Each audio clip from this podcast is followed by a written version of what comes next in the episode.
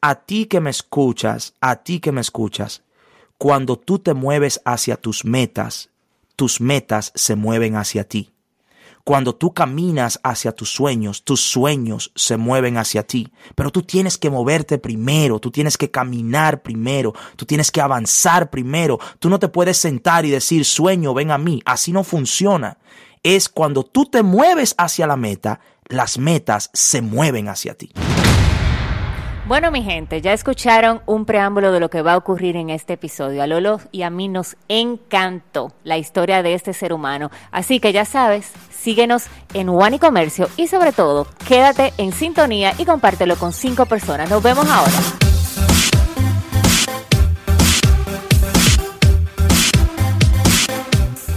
Bienvenidos nuevamente a otro episodio de su One Talk Podcast. Por aquí tu host, como cada semana, Lolo Herrera. Y yo muy feliz y contento de que esté aquí con mi co-host y querida amiga Nicole Jaime. ¿Cómo estás? Super Nicole. Hola Lolo, hola amigos. Excelente. Qué chévere, qué chévere. Y más con el invitado que está por aquí hoy. Bueno, está a la distancia desde USA. Creo que está en USA porque él está en muchos sitios.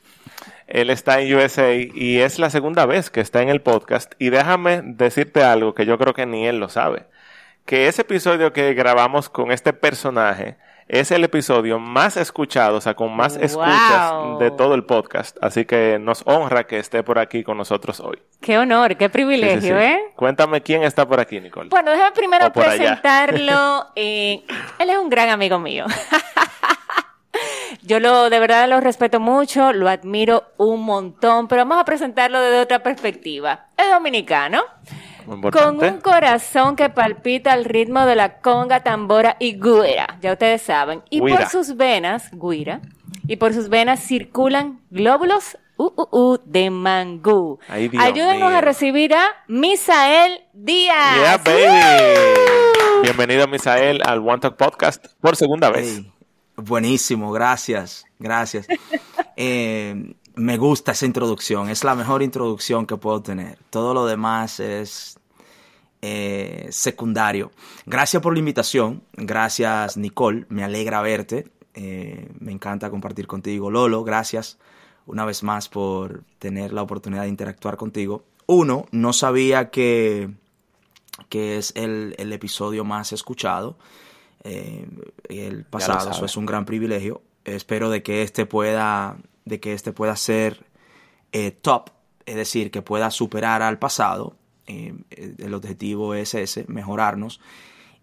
pensaba cuando dijiste eso que ibas a decir, es el único invitado que hemos tenido dos veces en el mismo año, o algo así.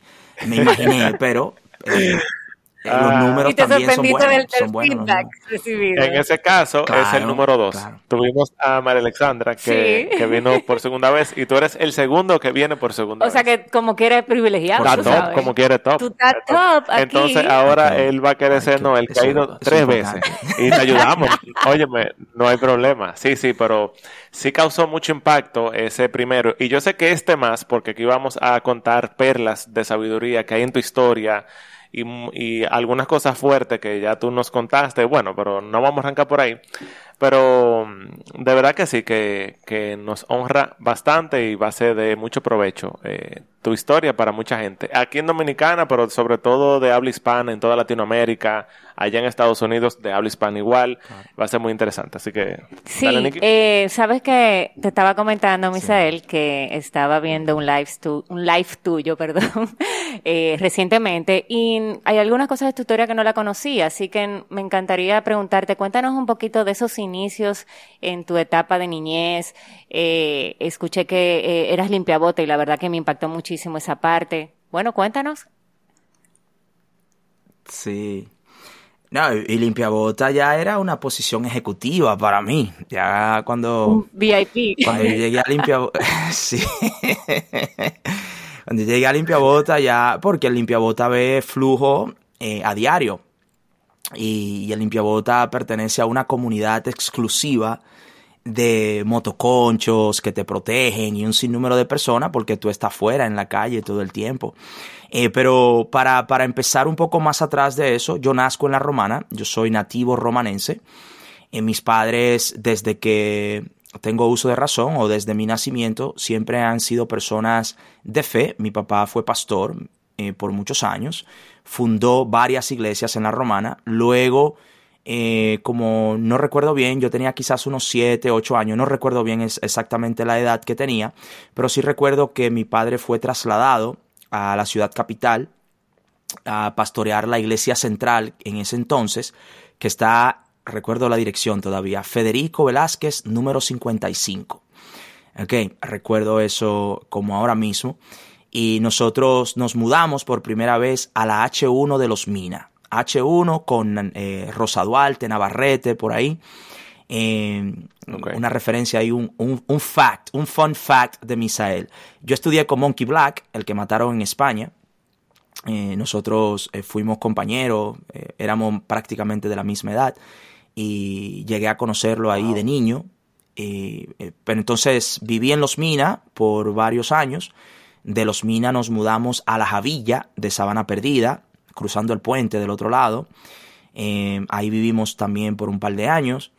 Y luego entonces hay una ruptura o hay un problema con mi padre en la iglesia y hoy yo hablo abiertamente de eso. En ese entonces yo no sabía, pero mi papá se acostó con una de los miembros de la iglesia, adulteró, cometió adulterio. Eh, el mundo cristiano no era, siendo era el pastor, el pastor y vicepresidente del concilio. Sí, eh, pastor, vicepresidente del concilio, autor de varios libros, una persona muy involucrada con la Asociación de los Derechos Humanos en el país. Él era un influencer antes de que existieran los influencers. Entonces, eh, nada, sucede eso. El mundo evangélico, en aquel entonces, la mentalidad era mucho más rígida de lo que es hoy. Y automáticamente eso sucede, eh, mi padre es expulsado de, del concilio y nosotros terminamos viviendo en los Guaricanos, en un apartamento que nos prestaron porque no teníamos ni... Eh, sí, Villamella por ahí. Eh, los Guaricanos están lejos eh, y sin ofender aquí a, nadie de la capital. El que vive en los Guaricanos no dice que, que vive en la capital, el que vive en los Guaricanos dice voy para la capital. Bien, si alguien me está escuchando que vive en los Guaricanos, sabe que eso es cierto. el que vive en los Guaricanos dice, voy para la capital. Así de lejos es, es los Guaricanos. Pero nada, eh, vivimos ahí en los Guaricanos eh, por un tiempo, un apartamento prestado. Eh, un amigo de mi papá era dueño de ese apartamento en los multifamiliares. un lugar de suma pobreza. Bien, suma pobreza. Nosotros fuimos por ahí, yo fui por ahí hace como, como 5 o 7 años y no me dejaron apiar del vehículo. Me dijeron, ni loco te apeas. Wow. Es un lugar como oscuro, como raro, como extraño. Y no quiero ofender a nadie que vive por ahí. Perdón, ¿qué edad tú tenías ahí en ese momento? Eh, en los Guaricanos tenía unos 10 años, unos 10, 11 años, más o menos, eh, por ahí. De 9, de 9 a 11 años, eh, más o menos. Pero ¿qué pasa? hay una gran parte de mi historia que, que se da en los Guaricanos porque en los guaricanos nosotros eh, caemos en la miseria, literal, en la miseria. Cuando te digo la miseria es algo que no le deseo a nadie, absolutamente a nadie.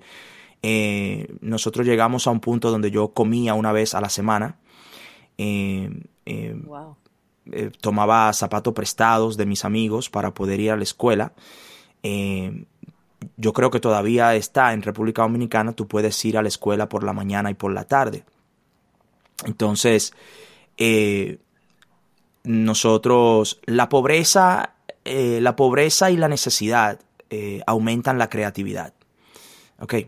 La necesidad aumenta la creatividad porque aún siendo un niño, mm, yo tuve la presencia mental de examinar a qué hora, yo tenía un amigo que se llama, le decíamos chiquito, y chiquito era de los riquitos del barrio.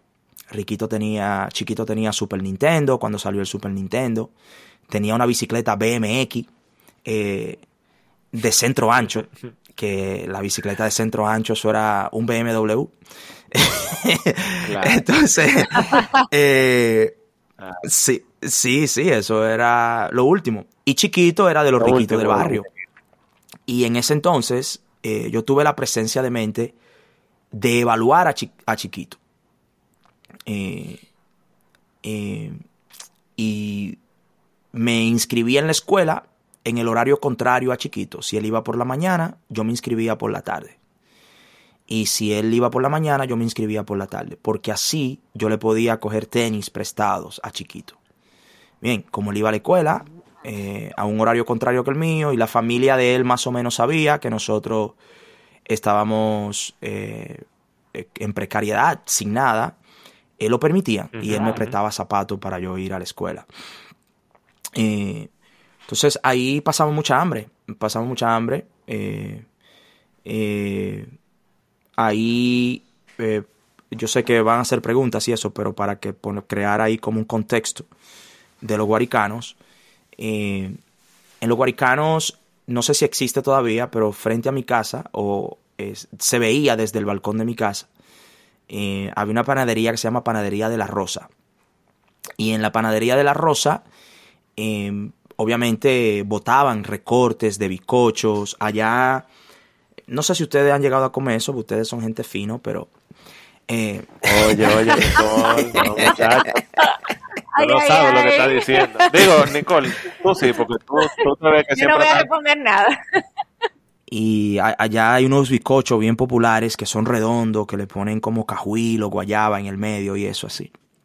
Y son bastante populares, por lo menos en ese entonces. Y nosotros íbamos ahí a Panadería de la Rosa a recoger los recortes porque eso lo hacen en un molde y cuando entran la, harina, el mix en el molde, se desparrama un poco y cuando se hornea, se hornea con los bordes llenos de, de harina, ¿sabes? Se, hornea así. Y esos recortes ellos lo quitan, lo sacan del molde y lo botan, lo echaban en la basura. Eh, nosotros éramos fijos ahí recogiendo recortes de bizcocho. Y llegó un punto donde ya ellos dejaron de botarlo ellos dejaron de votarlo y lo que hacía era que no tenían una caja. ¿Pero se dieron cuenta que ustedes iban? Sí, sí se dieron cuenta que nosotros ah, íbamos. Wow. Sí, se dieron cuenta que nosotros íbamos Ajá. Y, y lo echaban en una caja. Nos pusieron una caja en una esquinita y ahora en vez de echarlo a la basura, ellos tenían ahí todos los días eh, una caja de recorte de bizcocho para nosotros. Y para ustedes. Para nosotros. ¿Eso era algo diario? Diario, todos los días.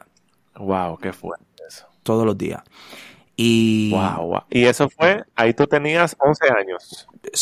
no más de 11 años. 11 fue eso. Sí, no más de 11 años, máximo 11 años, máximo 11 años.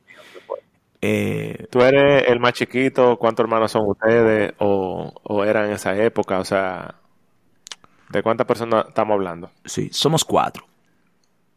Y ya para ese entonces estábamos, estábamos los cuatro. Sí, para ese entonces ya estábamos los cuatro porque nosotros nos llevamos... ¿Qué fue? Eh, tenemos dos años de diferencia cada uno. ¿Ok? Eso estamos, mi hermano mayor, que a mí me pasa eso, A mí me pasa eso también con mis hermanos, que yo soy el más pequeño y cada uno se lleva tres años. O sea, mi hermana tiene 36 y mi hermano 39. Como que esa diferencia de edad ahí es interesante. Ok. Una pregunta. Yo sé que tú me eh, contaste en el episodio anterior. No sé si esto es ya muy adelante en la historia, que tú ibas a Casa de Campo porque vivías en La Romana. O sea, porque tú aquí estás en Santo Domingo ya, viviendo en Lo Guaricano. ¿En algún momento tú fuiste a La Romana de nuevo, fue? Que tú contaste una, una historia en La Romana, en Casa de Campo, etcétera. Sí, pero cuando yo voy a Casa de Campo ya yo soy millonario. Ah. Ya tú estás a otro level, ya tú estás a otro level. Eso fue de que ya mucho después. Claro. No, pues está bien, pues, no nos vayamos para allá Pero bueno, vamos a seguir con la historia en el sentido de que, ok, tú te daban ese, ese, ese obsequio, ¿verdad? Diario, gracias a Dios, ¿verdad? Que esa, esa persona pues fueron condescendientes con ustedes, la verdad. ¿Qué pasa después de ahí en la vida tuya? Bueno, mira, hay una parte importante eh, antes de irme de lo guaricano, porque después nosotros nos fuimos a Higüey por un tiempo. Eh, hay una parte importante que, yo quiero hablar aquí. Yo sé que estamos contando esto simplemente no para contar mi historia, eh, pero también para enseñar. Oye, algo interesante aquí. Claro. Mientras nosotros estábamos en los Guaricanos, en un campo de Higüey llamado Vallejina, vivía mi abuela. mi abuela, madre de mi padre, de madre de mi madre. Eh, mi abuela de parte de madre, como decimos. Correcto. Mi abuela era ganadera. Mi abuela tenía vacas. Mi abuela tenía conucos llenos de plátano. Mi abuela tenía el patio de la casa de mi abuela. Eh, semanalmente, en los tiempos de cosecha, sacaban 80, 100 mil pesos en China, en naranja, lo que nosotros decimos chinas. Eh, mi abuelo, mi abuelo era carnicero. La doña era abundante. Mi abuela era extremadamente abundante. Extremadamente abundante. Sin embargo, sin embargo, nosotros estábamos en, en, la, en la capital y mi abuela no sabía que nosotros estábamos pasando por eso. Bien, por varias razones. ¿Por qué yo quiero traer este punto, mi querida Nicole y Lolo? En lo que tú te enfocas se multiplica. Mi abuela tenía todos los recursos para ayudarnos. Pero mis padres estaban tan enfocados, y voy a decir aquí quizás mi padre, estaba tan enfocado en que, en que, en el hecho de que él era una víctima. Él estaba tan enfocado en el hecho de que él era pobre. Él estaba tan enfocado y cegado por una historia que él se contó. Bien, primero él estaba viviendo las consecuencias de sus actos. Eso es lo primero. Porque un pastor que se acuesta con una miembro de la iglesia está viviendo una consecuencia de sus actos. Bien, pero aparte de eso, hoy yo he venido a entender que ellos no, por alguna razón, y eso yo estaba muy niño, yo no te lo puedo explicar, pero por alguna razón, por alguna razón, ellos no pensaron como, déjame pensar en posibilidades. No, ellos dijeron, somos pobres, estamos en este lugar y aquí no vamos a morir. Cuando había muchísima abundancia en la familia que ellos podían salir a buscar o se podían de alguna forma encontrar. Entonces, es importante que al que esté escuchando esto entienda que muchas veces tú piensas que estás viviendo la peor parte de tu vida cuando en realidad todo lo que tú tienes que hacer es pensar en qué es posible, qué posible, qué recursos existen allí afuera, qué posiblemente tú puedes encontrar. Y yo te puedo garantizar que si tú dejas de decir, yo soy una víctima, mira cómo me tratan, ay, qué malo, pero mire, ¿por qué a mí no me hacen? Si tú dejas de pensar así, tú dices, espérate, déjame ver. ¿A quién yo conozco? ¿Qué yo puedo hacer? ¿Qué yo puedo buscar? Déjame ver. Y si yo intento esto, y si yo intento aquello, y si yo llamo a fulano, y si yo hago esto, yo te puedo garantizar que tú no vas a vivir ni la mitad de lo que en realidad eh, o lo que tú hoy estás viviendo. Bien. Entonces, eso, está buenísimo. Y una pregunta, Misael. Eh, ¿Tu abuela influyó eh, de manera positiva en esa parte de ese pequeño, que empieza el cambio en ti con ella? Por ejemplo, cuando tú te vas a Paraguay, con lo que estabas viendo, quizá con lo que ella te decía. Sí, eh, mucho. Em, y antes de, irnos a Higüey, eh, dos cosas. Uno, mira, nosotros llegamos a un punto tal, tan, tan, tan lejos, ¿sabe? La miseria fue tan profunda que no sé si alguno de ustedes tiene conocimiento médico y si hay un médico que me está escuchando, quizás podría decirme el término, eh, el término científico de lo que yo voy a describir ahora mismo. Pero nosotros llegamos a un punto donde yo vi a mi hermano menor, eh, Víctor, yo soy el tercero de cuatro, yo vi a mi hermano menor, su cuerpo botar el agua, literal, botar toda el agua eh, mi hermano se iba a morir del hambre y su cuerpo. O sea, sudando, tú dices, o. No, no, literal que mi mamá. por la boca o qué? No, no, no, su, por su piel, como sudando, pero era un sudor a una velocidad eh, fuera de lo normal. O sea, eso es lo que ponerle una toalla a una persona, exprimir la toalla, literal, exprimirla, en un, en un, en un, en un, en una, en una cubeta, en un balde, exprimir la toalla y volver así y empapar la toalla, empaparla y volver y exprimirla y empapar la toalla. Y literal, yo vi a mi hermano eh, casi muerto. Y cuando le dieron algo de comer a mi hermano, su boca sangró. Yo sé que esto es bastante gráfico, pero eh, sus, sus encías, sus encías, sus encías estaban tan blandas, estaban tan destruidas sus encías. Él tenía tanto días sin comer que cuando mordió un pedazo de pan que le dimos, su boca sangró. ¿Ok? Y, y Dios, qué fuerte, óyeme. Wow. Es, y entonces... Yo te decía que cuando tú comentaste ahorita lo de cuando tú te pones en modo víctima, yo creo que es una, una etapa, porque a mí me pasó también. Eh, no sé si tú conoces mi historia, si no tengo que enviarte ese podcast, donde yo comento, o sea, lo que pasamos nosotros como familia. El caso mío fue un poco distinto, porque nosotros yo vengo o venía de una familia, vamos a decir, entre comillas, estable, clase media alta tirando para alta, y caímos en, en un proceso de bancarrota de casi 4 millones de dólares en deuda. Eso fue hace ya 12 años. Y yo pasé el, primer año de ese proceso en modo victimaje. Y, y hoy yo lo veo como una bendición porque fue un proceso que a mí me enseñó muchísimas cosas.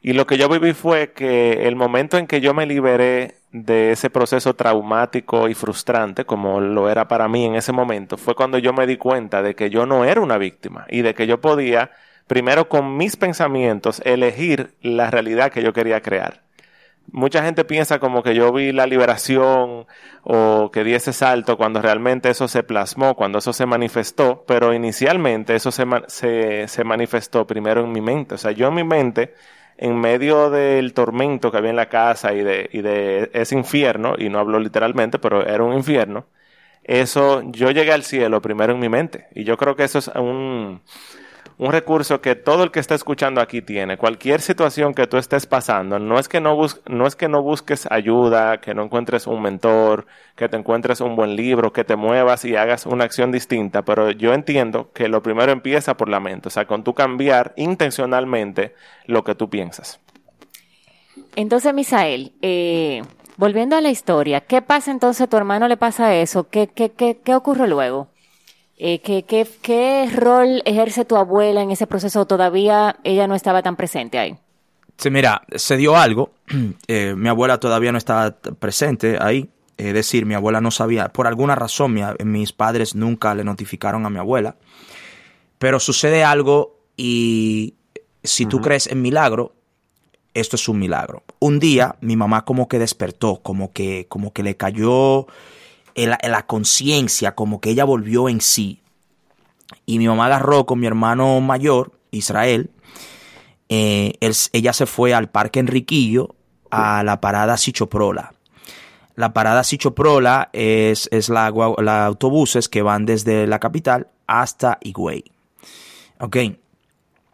Y ella empezó a rogarle a los choferes, empezó a decirle a los choferes que llevaran a mi hermano de gratis. Eh, que lo llevaran, por favor, llévalo, lleva, llévamelo de gratis, llévamelo de gratis. Y nadie lo quería llevar. Y óyeme, estando mi madre en la parada de Sichoprola, llegó mi abuela en una guagua. Wow. Porque ella salió a buscarnos. Tenía tanto tiempo que no escuchaba de nosotros que ella fue a buscarnos a la capital sin saber para dónde ella iba, porque ella no sabía dónde vivíamos. Wow. Y, mi abuela es una mujer de campo. Mi abuela era una mujer de campo que no sabía, sabe, moverse en la ciudad.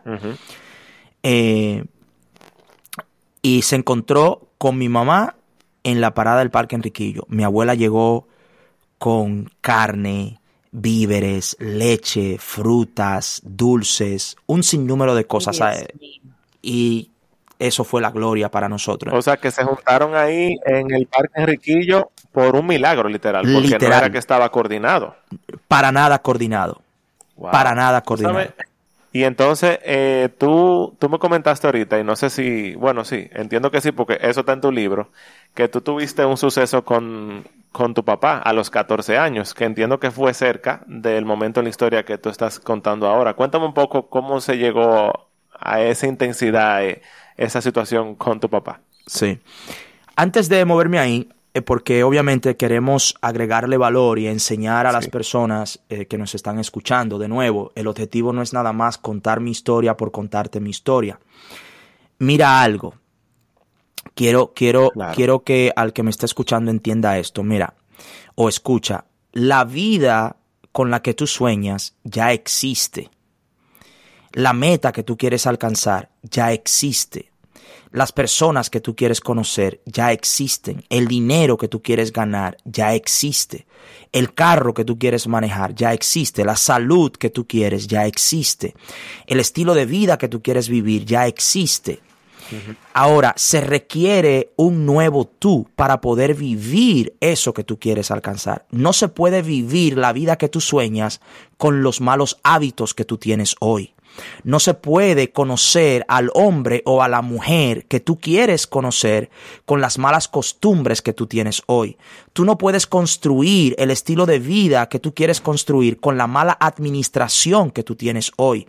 Tú no, la vida que tú quieres ya existe, pero se requiere que tú cambies para que puedas vivir esa vida. Tú no puedes vivirla siendo el viejo tú. No se puede.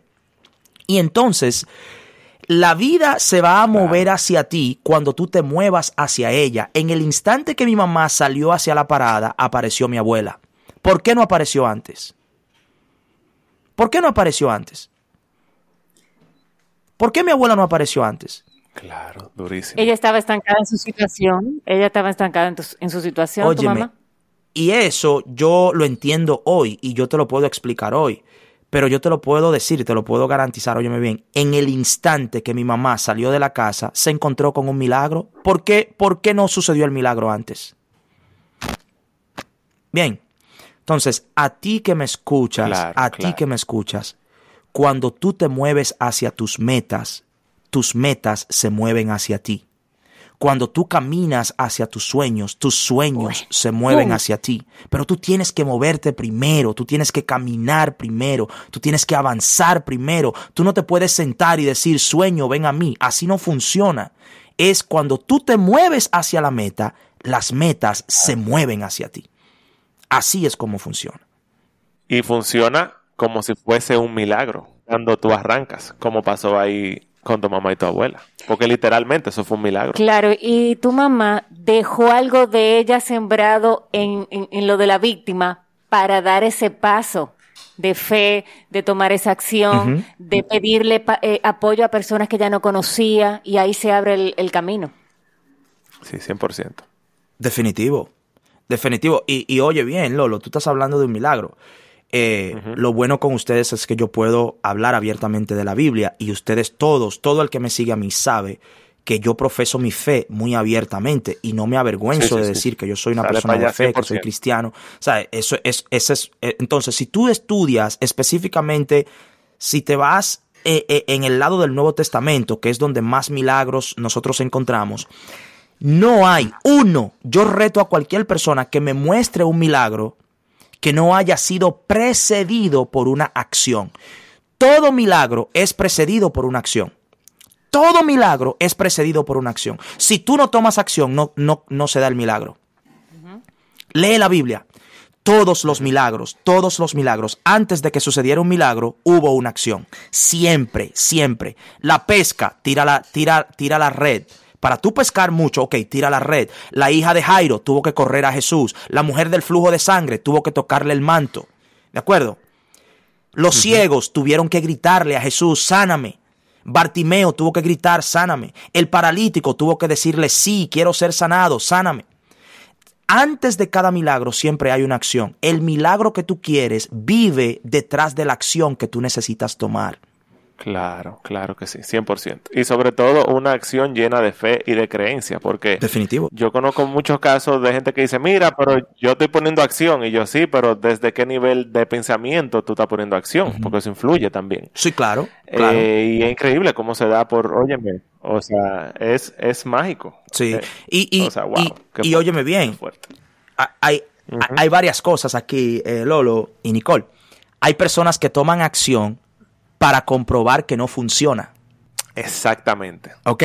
tú ahí estás tomando acción con la creencia de que no va a funcionar. No, no, no, no. Obvio que se va a hacer realidad eso que Exacto. Y el, y el objetivo es demostrarte predisposición, predisposición. Exacto. Y el objetivo es demostrarte que no funciona. Ven que te voy a, ven que te voy a enseñar que no funciona. Mira, mírame para que tú veas que no funciona. Te voy a, te voy a demostrar que no funciona. Claro, tu objetivo es demostrarme que no funciona. Nunca va a funcionar.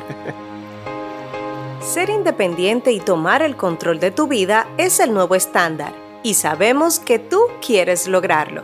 Nosotros somos One y Comercio una comunidad que puede proveerte herramientas personalizadas para apoyarte a emprender, desarrollar nuevas habilidades, crear nuevos hábitos e inspirarte.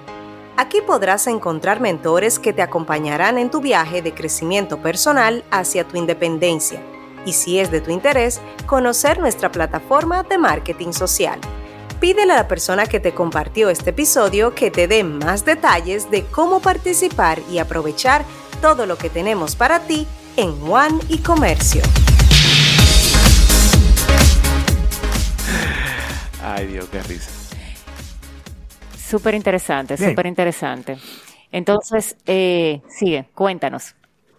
Bien, entonces mira, eh, nada, salimos de ahí, gracias a Dios, salimos de los guaricanos, nos vamos a Higüey por un tiempo, ahí ya eh, volvemos a, a, vivir como humanos por un tiempo. Y entonces... O sea, con tu abuela, ustedes se, quedaron ahí con tu abuela. No, no nos fuimos a vivir con mi abuela porque mi abuela vivía en el campo. Y, y nosotros nos quedamos en Higüey. Nos quedamos en Higüey. Primero nos quedamos con una tía mía. Y eh, por un tiempo después de estar con esa tía, mi mamá empezó a trabajar en Zona Franca de Higüey. Eh, mi mamá trabajaba en la zona franca de Higüey, eh, ahí mm, haciendo lo que sea que se hace ahí. Creo que en ese lugar donde ella trabajaba hacían como pantalones, algo así. El punto es que trabajó en zona franca por un tiempo y ya nosotros teníamos nuestro espacio, rentamos una casa, vivíamos ya, estábamos una familia tradicional de la República Dominicana. Bien, eh, de bajos recursos, eh, padres, padres Esa que precariedad había pasado. Sí, ya, ya la miseria, ya ahí la habíamos pasado, ya. Ya ahí habíamos pasado eh, la precariedad a ese nivel. Bien, porque quedan otras precariedades, pero al nivel donde estábamos, ya nosotros estábamos, uff, muy avanzados comparado de donde veníamos. ¿Ok? Sí. Y eh, entonces, eh, eh, donde entro, que Lolo hizo alusión a eso, para contarte ahí, en enero 20, sí. recuerdo como ahora mismo, enero 20 del 1998, mi padre se va de mi casa. fue la última vez que viví bajo un mismo techo con mi papá. Enero 20, en 1998. Eh, yo recuerdo, yo recuerdo haber llegado de la escuela y encontré a mi mamá sentada en, mi cama, sentada en la cama, eh, llorando. Mi mamá estaba llorando. Y cuando yo entro, eh, veo a mi mamá llorando entonces mi mamá me dice, eh, mi madre me dice, Misael, solo te voy a decir que te enfoques en Dios, no cambies tus valores y tus principios que te hemos enseñado. por favor, no, no lo comentes con nadie, pero tu padre ya no va a vivir con nosotros. y Ok.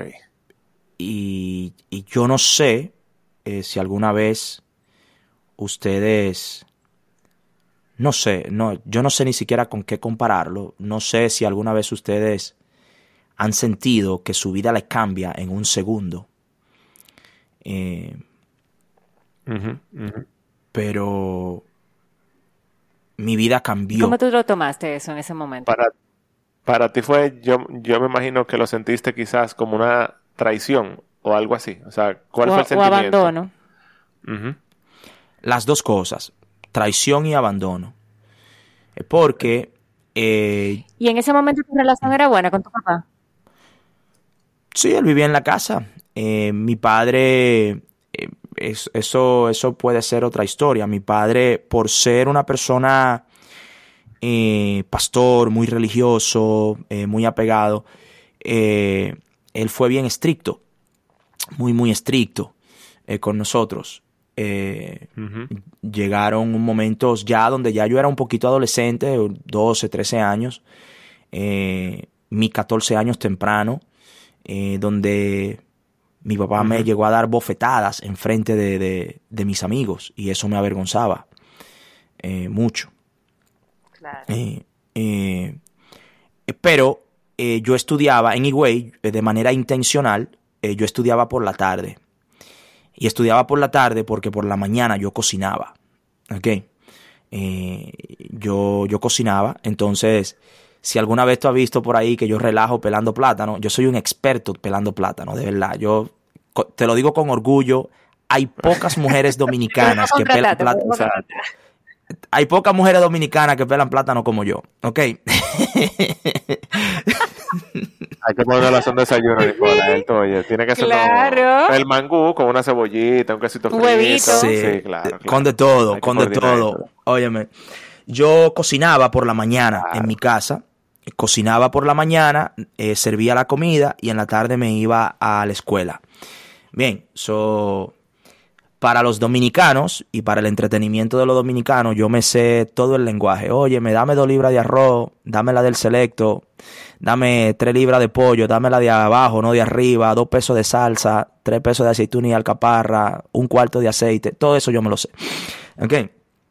Entonces, ese lenguaje de barrio, eh, e, ese lenguaje de barrio, sí, sí, ese lenguaje de barrio con con 13, 12 años ya yo lo tenía, ¿sabes? Cocinaba y me iba a la escuela natal. Entonces, ese día, 20 de enero del 1998, yo me le acerqué a mi padre y no sé de dónde, no sé de dónde, no sé de dónde, no sé de dónde, pero yo tuve el coraje de hablarle a mi padre como nunca le he hablado en mi vida. Y yo me le acerqué a él y le dije, lo único que te digo es que yo no quiero tener ni madrastra ni padrastro, porque o me entierran a mí o lo entierran a ellos. Eso fue lo que le dije. Y... ¿Y cuál fue su reacción entonces? Ay, mi madre. No, mi papá no me dijo nada en ese. No, nada. No me respondió. Ok no me respondió. Y yo lo tomé a sí mismo, como tú dices, una traición, abandono, y me llené mucha ira. Yo era una persona eh, iracundo, extremadamente iracundo, peleaba fácil, me alteraba fácil, pero era porque yo le tenía odio eh, a mi papá. Yo llegué a odiar a mi papá al punto que, eh, algo que tú aludiste temprano, Lolo, cuando tenía 14 años, eh, tuve un tiempo que me, me empecé a involucrar con las personas incorrectas. Y un día, un día, eh, empezó como una broma, pero se volvió en algo real. Dos personas ya adultos, mucho más adultos que yo, me dijeron, ¿tú quieres que le demos una, una golpeada a tu papá? ¿Tú quieres que le demos una paliza? Y yo le dije, vamos y me dijeron que vamos para allá. Wow. Sí.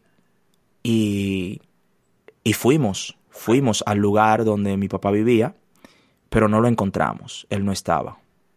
Él no estaba. Eh, pero rompimos todo. O sea, rompimos todo lo que había, lo rompimos.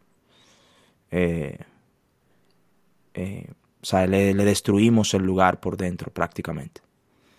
Y y yo no me, no me siento orgulloso de eso.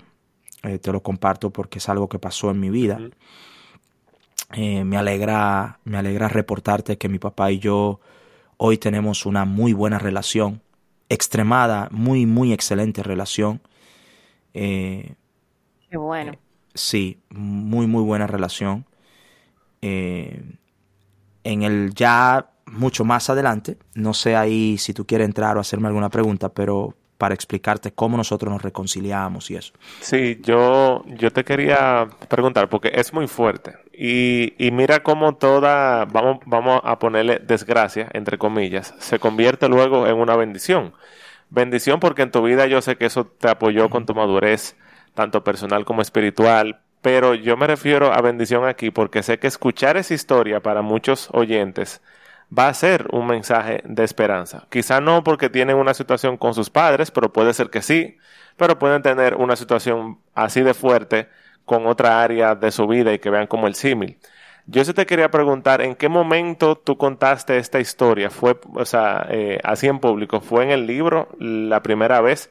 ¿O más que cuando, lo cuando la contaste en público, cuando lo trataste con tu papá? ¿Cómo se dio ese proceso de sanación? ¿Cómo lo tomó él? ¿Por qué situación interna pasaste tú para, para perdonarte a ti primero y luego a él? O sea, cuéntame un poco sobre eso. Sí, es, e, es excelente ese punto y es importante para, la, para las personas que, que nos escuchan, eh, Lolo y Nicole, porque eh, eh, si de la misma forma que te decía ahorita, que no podemos ver un milagro a menos que tomemos acción, eh, nunca serás feliz odiando a una persona. Jamás. Jamás. Es imposible, es imposible. es, imposible ser feliz guardando rencor hacia una persona. Mira, eh, pasa el tiempo, yo no veo a mi papá, mi papá y yo no tuvimos contacto desde el 98 hasta el 2006. No hablamos, nunca nos vimos, nada, casi 10 años, 8 años. Eh, en el 2003, ya, 2004, eh, en el 2004, yo vengo a los Estados Unidos. Eh, la etapa de casa de campo fue de finales del 99 al 2004. So, si quiere hablar de casa de campo, me deja saber y ahí podemos hablar de casa de campo. Pero. No, no, sigue, sigue. yo vengo. yo, sigue la historia. ok, yo vengo a Estados Unidos en, en el 2004 y en el 2006 ya yo no aguantaba yo no aguantaba porque eh, en el año 2001, 2002, por ahí, empezó a despertarse en mí eh, una hambre de, de buscar a mi papá. Y también mi nivel de conciencia empezó a cambiar por las personas que me estaba reuniendo, ya yo estaba empezando a crecer, eh, mi mentalidad empezaba a cambiar. ya en el 2001, 2002 yo conozco a Helen, mi esposa Helen, que tenemos hoy 15 años de casado, pero tenemos 20, 21 años de conocernos. Eh, que, felicidades, felicidades. Gracias. ¿Qué paréntesis ahí? ¿Qué paréntesis ahí? Yo sé que hay muchos emprendedores que nos están escuchando. Óyeme bien, a ti emprendedor que me escuchas. Es imposible ser exitoso saltando de mujer en mujer o de hombre en hombre. Tú puedes verte bien, tú puedes eh, generar dinero, Tú puedes verte como tú te veas o tú puedes hacer lo que tú quieras, pero nunca serás exitoso saltando de pareja en pareja, viviendo la vida loca. Jamás. Los hombres exitosos, si tú buscas la mayoría de los hombres exitosos, duraron décadas, décadas con una sola pareja. No hay una cosa que te haga perder más tiempo y dinero que estar saltando de pareja en pareja, hombre o mujer, no importa no importa. Así que, emprendedor, parte de tu consistencia empieza en tu relación matrimonial.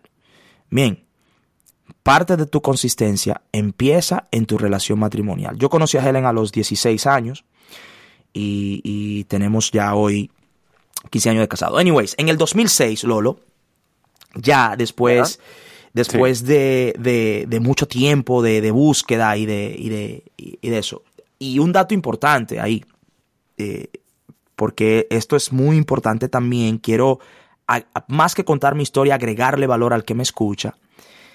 Oye este dato, Nicole eh, y Lolo.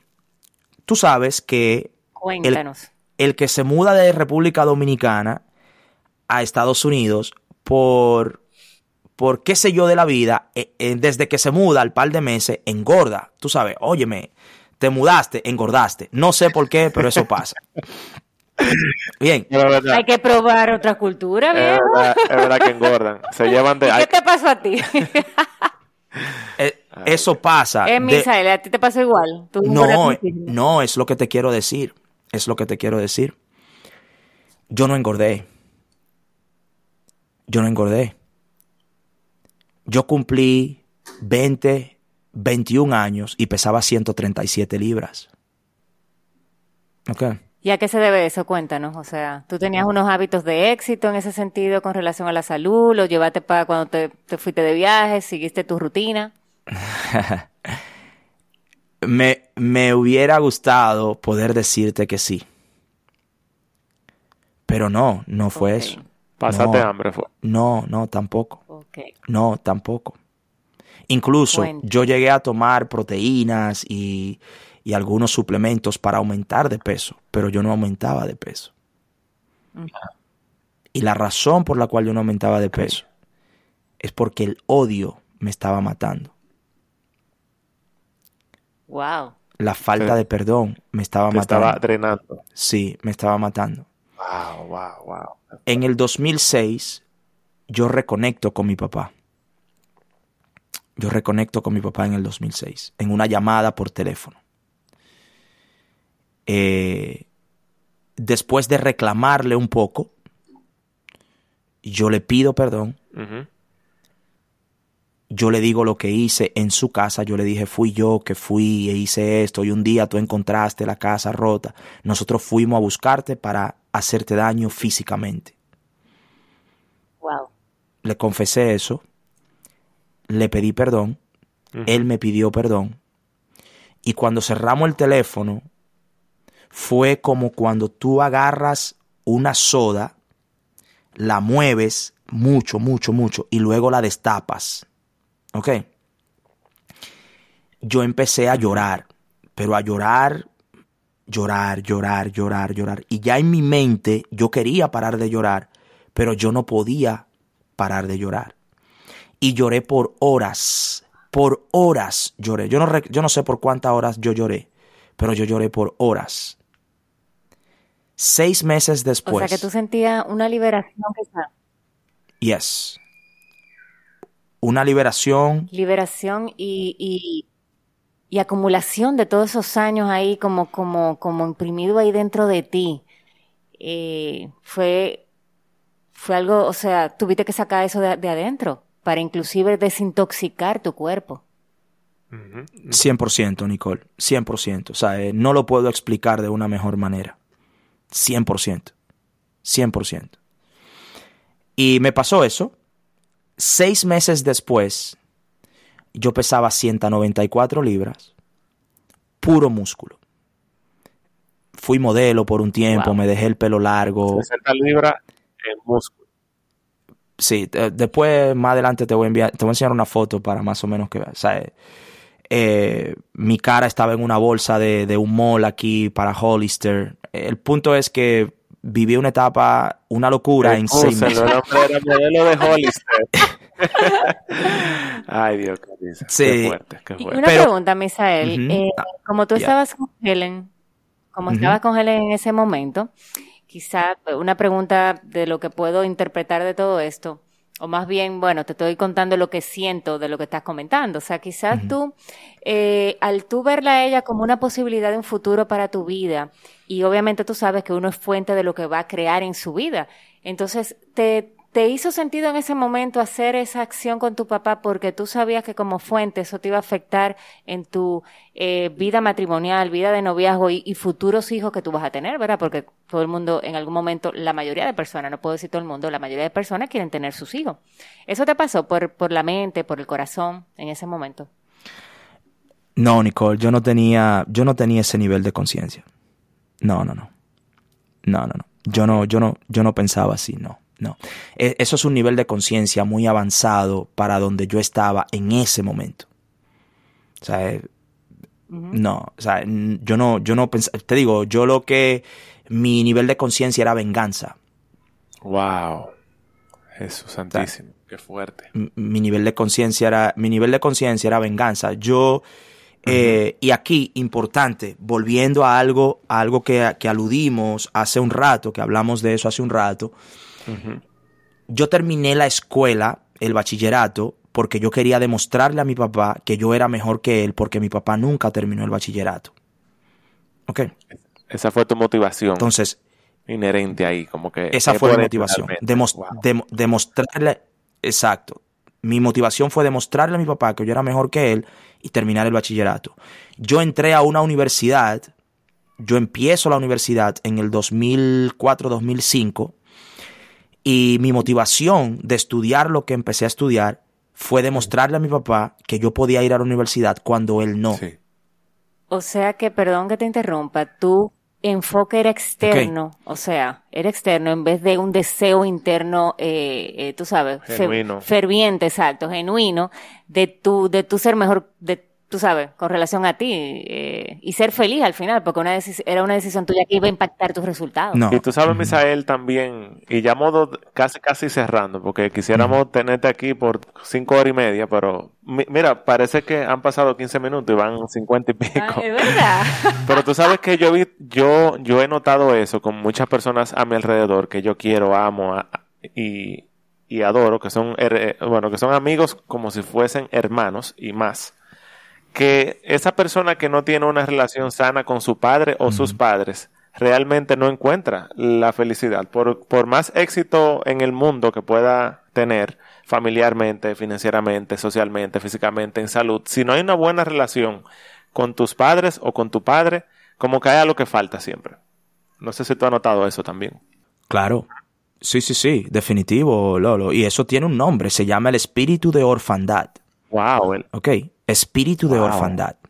Porque sí, el espíritu de orfandad, y lo, puedes estudiar bíblicamente, bíblicamente, porque es que el Padre es quien te da identidad. Y en el momento que no hay una congruencia, que no hay una conexión con tu fuente, tú eres, tú eres prácticamente huérfano. Bien. y y, esto es otra conversación porque yo a raíz de, mi historia y de las cosas que he vivido yo me he puesto a estudiar. Pero eh, me voy a ir un poco lejos y de verdad yo sé que no tenemos el tiempo aquí para, para analizar esto, pero te voy a dar un detalle para que tú lo pienses y lo analices. Eh, nosotros como país, la República Dominicana, fuimos colonizados por extranjeros, en aquel entonces españoles. Bien, eh, estaban los indígenas, los aborígenes, y llegaron los españoles y empezaron a mezclarse, y de ahí nacen los mestizos, los mulatos, etcétera, lo que tú y yo somos. Bien, esa mezcla. Ahora, salimos nosotros.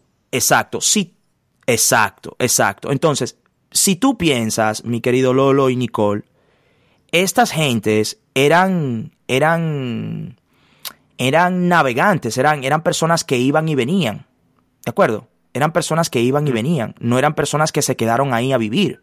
Lo que yo te quiero decir con esto, y es un detalle que necesitamos tiempo para, para, para, para nosotros analizarlo, pero rápidamente te voy a decir, la primera generación, la primerita, la generación 1, la generación 1 de nosotros los mestizos o mulatos, fueron huérfanos.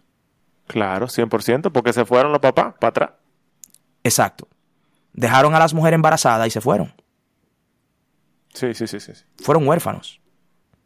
Y desde ahí nace entonces, hay una cadena de un sinnúmero de cosas que se desenlaza, bien, que es totalmente otro tema, pero lo que te quiero decir es que eh, eh, tú tienes mucha razón, tú tienes absolutamente toda la razón cuando tú dices que cuando hay una desconexión con tu padre, es imposible sentirte completo. Bien, porque el padre es quien da identidad. Sí, sí, sí, sí. sí. Bien. Sí, no, y que, y que yo lo, lo, he visto y lo he vivido decenas de veces. Y yo, óyeme, si tú supieras, o sea, yo pensando, hacia adentro, ¿verdad? Si tú supieras que esa situación se resuelve simplemente creando un puente de comunicación con tu padre, simplemente, en vez de, lo, eh, es, es, lo mismo que tú decías de que queremos hacernos la víctima, porque el ego cuando te agarra, quiere que tú sufras. Es potente. Es potente. Entonces, si alguien te viene con una solución sencilla, nosotros queremos poner la vida complicada, porque entendemos que todo debe ser complicado, porque no puede ser tan sencillo. Y yo creo que eso, eso es un mensaje de luz y un mensaje de esperanza, de que la vida puede cambiar en un segundo. Porque la vida de Misael cambió en una llamada que él decidió hacer. Entonces, es súper potente. Tú sabes que, Misael, nosotros te agradecemos un montón eh, todo lo que has compartido aquí, porque tú literalmente, y perdón por la palabra, Alberto Aguilera, escúchame lo que voy a decir, tú te encueraste aquí emocionalmente con nosotros. ya tú sabes, Alberto, ahí viene llamada, oye, me tiene que manejar ese vocabulario. Alberto, Alberto, we love you. Él sabe que, que yo lo amo. No, pero sí, sí, te lo agradezco que hayas sido tan sincero, porque tú aquí estás contando cosas que son tuyas muy íntimas, sobre todo ese tema con tu padre y que está en tu libro también. Em, y, y definitivamente tiene que haber una parte 3.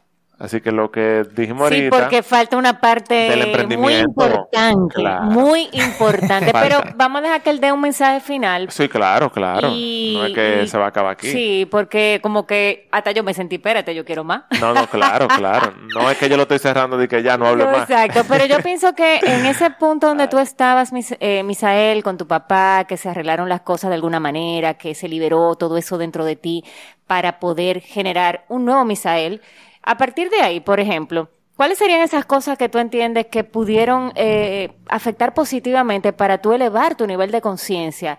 Yo sé que hay un salto cuántico desde ese punto hasta ahora, pero ¿qué tú podrías decir, por ejemplo, en ese sentido? Porque tú has estado creciendo todo el tiempo, evolucionando, transformando eh, tu vida y vidas de personas, emprendedores, y aunque vamos a tener un tercer más adelante, cuéntanos un poco. Sí, definitivo.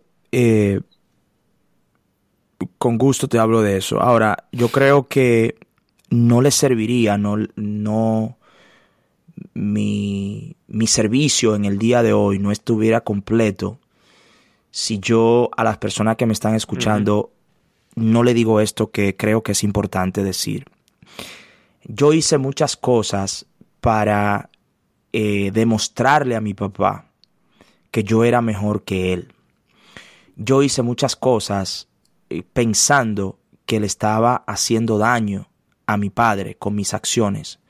Cuando él ni siquiera sabía dónde yo estaba, él no sabía con quién yo vivía o cómo yo llegué a Estados Unidos, él no sabía nada de eso, es decir, él no estaba realmente ahí para notar lo que yo estaba haciendo. Entonces, a ti que me escuchas, ya sea emprendedor o en tu vida personal, óyeme bien. Primero, de la parte personal, Mm. Tratar de hacerle daño a alguien con tus acciones es como beberte un vaso de cloro o un vaso de veneno esperando que el otro se muera. Te estás haciendo daño a ti mismo. Bien, eso no, eso no te lleva a ningún lado. Bien, tú no puedes consumir veneno y esperar que el otro siente el efecto. Entonces, literal, eh, la falta de perdón es un veneno, es una enfermedad que te mata. En la parte del emprendimiento, quiero decirte esto. La gente no te está mirando tanto como tú crees. Es mentira. Eso te lo has creado tú en la mente. A ti nadie te está prestando tanta atención como tú piensas que te están prestando atención. El mundo no tiene el suficiente tiempo para que, para que el mundo se detenga a prestarte atención a ti. Así que deja de hacer cosas para que otro te vea o deja de, quedarte estancado porque tienes miedo de que otro te vea. La gente no te está mirando como tú piensas. Óyeme bien, es arrogante de tu parte pensar que el mundo está detenido mirándote a ti. Tú no eres tan importante. Yo no soy tan importante para que la gente se detenga a mirarnos. Eso no es verdad. Haz lo que tienes que hacer que muy poca persona te están mirando. Toma la acción que tú necesitas tomar, porque no es cierto que hay tanta gente mirándote. Eso no lo creamos nosotros en nuestra cabeza. Y entonces permitimos que esos pensamientos nos roben resultados, la vida que queremos, las personas que queremos conectar, lo que queremos construir. Tú tienes que actuar, porque óyeme bien, el número de personas que te está prestando atención a ti es muy, pero muy pequeño muy pequeño. ¿De acuerdo? Entonces, yo hacía cosas para herir a alguien pensando que me estaban prestando atención. Mentira, no me estaban prestando atención nada, porque nada pasaba. Y quien se estaba haciendo daño era yo a mí mismo. Entonces. Era tú eh, mismo. Exacto. Entonces, si tú eres un emprendedor que tiene miedo de hacer algo porque te están mirando, suelta eso, que a ti no te están mirando tanto como tú crees. Eso no es verdad. ¿Ok? Eh, el, salto cuántico, eh, rápido, te voy a dar una lista de cosas que me encantaría desglosarla más adelante. El salto cuántico, primero, es que llegó un punto en mi vida donde yo empecé a desear cambiar. Ya yo me sentía incómodo en la manera en cómo yo estaba. Yo estaba mal. Yo estaba mal, yo estaba mal. Ya, ya yo no podía seguir. Entonces se desarrolló en mí un deseo de cambiar las circunstancias. Y cuando yo empecé a desear algo diferente, yo empecé a notar cosas diferentes, porque nosotros vemos de acuerdo a lo que deseamos. Por eso yo le dije a Alberto que visión es la evidencia de mi nivel de conciencia. Yo le dije eso a Alberto. ¿Ok? Visión es la evidencia de mi nivel de conciencia. Y en el instante que yo me hago consciente de que necesito cambiar, empiezo a ver soluciones. Bien.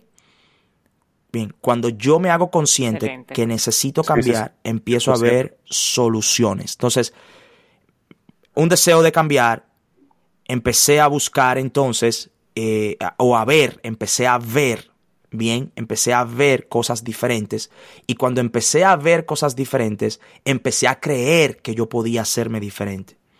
Y cuando empecé a creer que podía hacerme diferente, empecé a actuar de manera diferente, porque el que cree actúa. El que cree actúa. Y yo sé que hay muchas personas que escuchan este podcast que desarrollan un negocio. Déjame decirte algo. Si tú crees en el negocio, Tú tienes que actuar en el negocio. No me digas que tú crees en el negocio y estás sentado en tu casa. A mí me encanta ese tema de la creencia. ¿Entiendes? El que cree, el que cree actúa.